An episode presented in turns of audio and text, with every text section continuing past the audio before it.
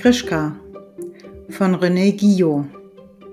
Ein Hörbuch-Podcast für Jakob, Eleni und alle, die Abenteuer mit Bären in der winterlichen Taiga lieben.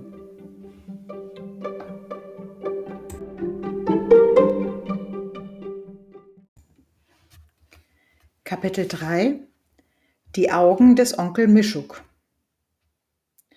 Einige Tage vergingen. In den Jurten wartete man auf die Rückkehr der Jäger. Sie waren alle mit ihren Hunden unterwegs, jeder in seinem eigenen Jagdgrund, um Fallen für Silberfüchse zu richten. Krischka war im Dorf geblieben. Er war sehr traurig, als die Schlitten fortfuhren. Denn sonst hatte er immer seinen Vater auf dessen Jagdzügen begleitet. Orsok nahm ihn weit mit fort, hinaus in die Tundra, in die endlose Steppe, wohin kein anderer Jäger zu wandern wagte. Denn die Tundra ist eine gefährliche, einsame Welt, in der kaum ein Baum wächst und wo man tagelang keinen Menschen trifft. Wo mochte sein Vater jetzt wohl sein? Bei ihm, den sein Dorf und seinen Stamm verjagt hatten, weilten Krischkas Gedanken. Er fühlte sich verlassen und war sehr traurig, dass sein Vater gerade jetzt bei den Vorbereitungen zu dem großen Fest nicht dabei war, das sofort nach der Rückkehr der Jäger beginnen sollte. Wie jedes Jahr um diese Zeit waren jetzt auch den Kindern erlaubt, die große Jurte des Häuptlings und der Versammlungen, wo Krischka den Schamanen in seinem gelben Talar hatte tanzen sehen, zu betreten. Sie durften nämlich hier den Onkel Mischuk herrichten. Onkel Mischuk war ein großer Bär aus Stroh. Zwei Kinder wurden jedes Jahr ausgewählt, die diesen Strohbären auf den Berg in die Wälder bringen mussten. Onkel Mischuk war der Bote des Dorfes, der dem Stamm der Bären mitteilen musste, dass die Männer von Murkwo die große Jagd beginnen wollten.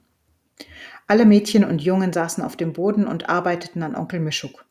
Die einen machten den Körper, andere die Tatzen und wieder andere den Kopf. Und schließlich wurde, wurden die einzelnen Teile aneinander genäht. Jedes der Mädchen schnitt sich einen ihrer Zöpfe ab, sie flochten Binsengras hinein und machten daraus ein Halsband für Onkel Mischuk und aus den Haaren den Schnurrbart. Krischka, singe doch mit uns, bat Jaku. Aber Krischka hatte keine Lust zu singen. Er klebte gerade Moos auf die Strohwangen von Onkel Mischuk und nähte mit einer Nadel aus einem Knochensplitter an Mischuks Ohren zwei große silberne Ohrringe. Seine Gedanken waren aber anderswo, weit weg im Pferdeland der Jakuten, jenseits der Berge am anderen Ende der Welt. Noch nie war Onkel Mischuk so hübsch geputzt und so schön gewesen wie dieses Jahr. Schon hatte er Krallen und Zähne, nur seine roten Augen fehlten ihm noch. Das waren glänzende Steine, die von den Jungen aus dem Flussbett gefischt werden mussten. Krischka, dieses Mal musst du im Schapkai tauchen und die Steine suchen. Ganz sicher hast du das Glück, die Augen für Onkel Mischuk zu finden, denn du kannst am längsten unter Wasser bleiben. Wenn der Häuptling es erlaubt, Jaku, sagte Krischka. Warum sollte er es denn nicht erlauben? Weil ich der Sohn von Orsok bin, den sie aus dem Stamm verjagt haben. Aber wenn ich mit den anderen Jungen tauchen darf, dann bringe ich bestimmt Mischuks Augen. Das kann ich dir versprechen, Jaku. Nachdem die Jäger alle zurückgekommen waren, zog tags darauf das ganze Dorf singend zum Schapkai hinab. Am Flussufer standen die Frauen, klatschten in die Hände und stießen schrille Rufe aus. Jo, jo, jo! Die Kinder aber hatten sich an den Händen gefasst, bildeten einen Kreis und drehten sich auf dem Eis des Flusses im Kreise herum. Innerhalb dieses Kreises sollten dann die Männer mit Beilen und Äxten das Eis aufschlagen. Auf dem Grund des Flusses konnte man die Rubinsteine finden, die als Augen für Onkel Mischuk dienen sollten. Singend und tanzend umkreisten die Kinder in immer schnellerem Lauf und mit immer lustigeren Rufen die Männer, während diese das Eis aufhackten.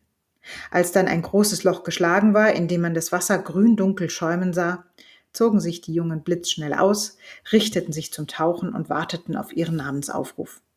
Kia, der alte Häuptling, rief Iku, Vanya, Chidi! Und bei jeder Namensnennung sprang der gerufene Junge mit einem Satz vor das Loch und dann mit einem Hechtsprung hinein. Hoch auf spritzte das Wasser und übersprühte die Kinder, die immer weiter tanzten und sangen. Dann klang es Krischka, der alte Kia hatte einen Augenblick gezögert und wirklich vernahm man einiges Murmeln der Jäger. Krischka aber hörte es nicht. Er verstand nur, dass Jakko ihm viel Glück zugerufen hatte, dann war er schon mit einem Satz im eiskalten Wasser verschwunden. Und das Glück war wirklich günstig für Krischka. Wie ein Stein ließ er sich auf den Grund des Flussbettes fallen und von der Strömung weitertreiben. Und hier ein roter Stein und hier noch einer. Er griff schnell danach und steckte sie sich in den Mund. Aber er brauchte vier Steine. Vier.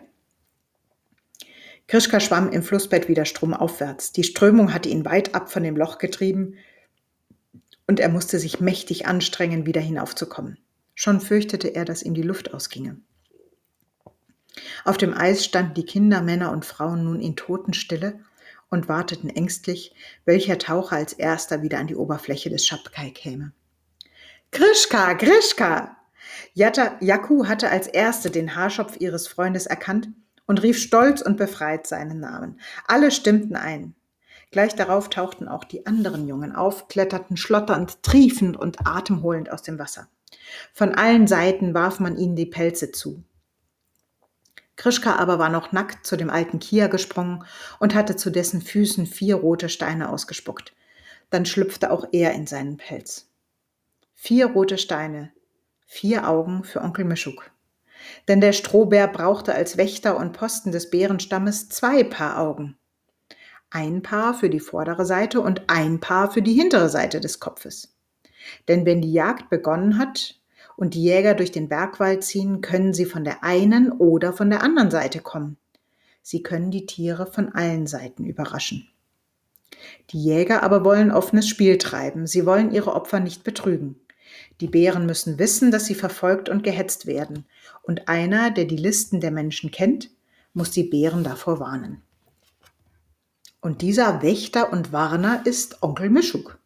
Deswegen bekommt er vier Augen. Am Abend gab es im Dorf ein großes Fest. Es gab große Kessel mit Fischsuppe und Berge von geräuchertem Fisch. Ein großer Elch wurde gebraten und die Frauen backten viele dünne, fette Fladen. Am Tag darauf wurde Grischka in den Wald geschickt, um Onkel Mischuk ins Gebirge zu bringen. Denn es war Brauch, dass dem Taucher, der die vier roten Steine gefunden hatte, dieses ehrenvolle Amt übertragen wurde. Er durfte sich einen Begleiter wählen und natürlich wollte er Jaku mitnehmen. Das ganze Dorf war dabei, als die beiden Kinder sich auf den Weg machten. Einige Jäger machten dem alten Kia Vorwürfe, er hätte Orsoks Sohn nicht mit dieser Aufgabe betrauen dürfen. Andere waren zwar genauso furchtsam, aber sie sagten nichts. Bei sich dachten sie jedoch, der alte Kia spielt mit dem Schicksal, gerade den Sohn Orsoks, der einen Bären getötet hatte, als Begleiter Mischuks zu den Bären zu schicken, kann Unglück bringen. Und am ehesten vielleicht Unglück für Krischka. Am Fuß des Gebirges begann die Taiga, der dichte, große Urwald mit den uralten Bäumen und dem fast undurchdringlichen Dickicht.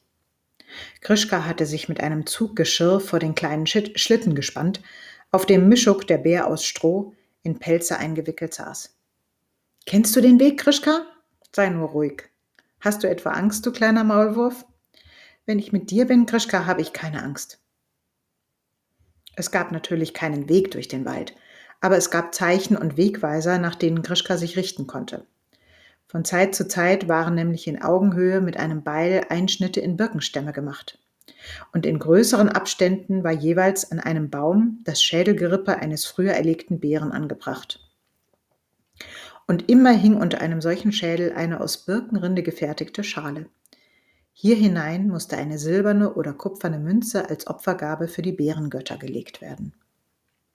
Wenn Grischka und Jaku zu einer solchen Opferschale kamen, hielten sie an, und Jaku nahm aus einer Ledertasche eine Münze. Der alte Kia hatte sie ihr zu diesem Zweck mit auf ihren Weg in die Taiga gegeben. Stundenlang mussten die beiden die steilen Abhänge hinansteigen, bis sie auf eine das weite Tal beherrschende Bergkanzel kamen. Hier waren sie schon im Gebiet der Bären. Sieh hier, Jaku, sieh! Krischka machte seine Begleiterin darauf aufmerksam, dass an manchen Tannen die Rinde vom Stamm losgerissen war. Weiß glänzte das nackte Holz durch das Waldesdunkel. Bis hierher waren die Bären von den höher gelegenen Bergen herabgestiegen und hatten an den Baumstämmen ihre Krallen gewetzt. Es konnte noch nicht lange her sein, wie Krischka Jakub belehrte, dass die Bären hier gewesen waren, denn die wunde Stelle am Baum war noch nicht verharzt und nicht verwittert.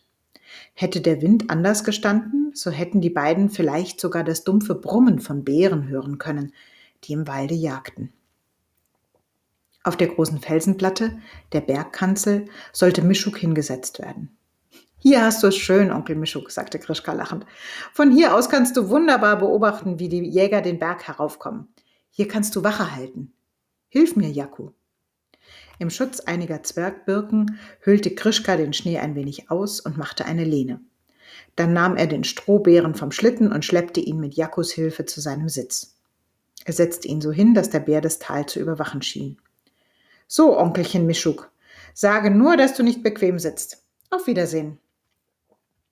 Nun war die Aufgabe erfüllt und sie konnten wieder ins Dorf zurückkehren. Krischka suchte sich zwei lange, derbe Äste an einem Baum und schnitt sie mit seinem Messer ab. Dann machte er zwei feste Stecken daraus, einen für sich und einen für Jaku. Damit wollten sie ihren Schlitten lenken und bremsen. Er setzte sich vorn auf den Schlitten, und als Jaku sich hinter ihn gesetzt hatte, lenkte er den Schlitten zum Abhang, und dann ging es in sausender, atembeklemmender Fahrt hinab. Er musste höllisch aufpassen, geschickt zwischen den Stämmen hindurchlenken, und immer wieder musste er mit Füßen und Stock scharf bremsen. Laut schallend und fröhlich rief er Jaku seine Befehle zu, wenn sie stärker bremsen musste, und mit einer hoch aufsprühenden Schneefahne fuhren sie brausend zu Tal. Hinter ihnen, auf seiner Bergkanzel und seinem Schneethron, begann Onkel Mischuk seine Wache und blickte mit blitzenden roten Augen hinab ins Tal und hinauf in den tiefen Wald. Und weiter geht's bald mit Kapitel 4 Vorzeichen.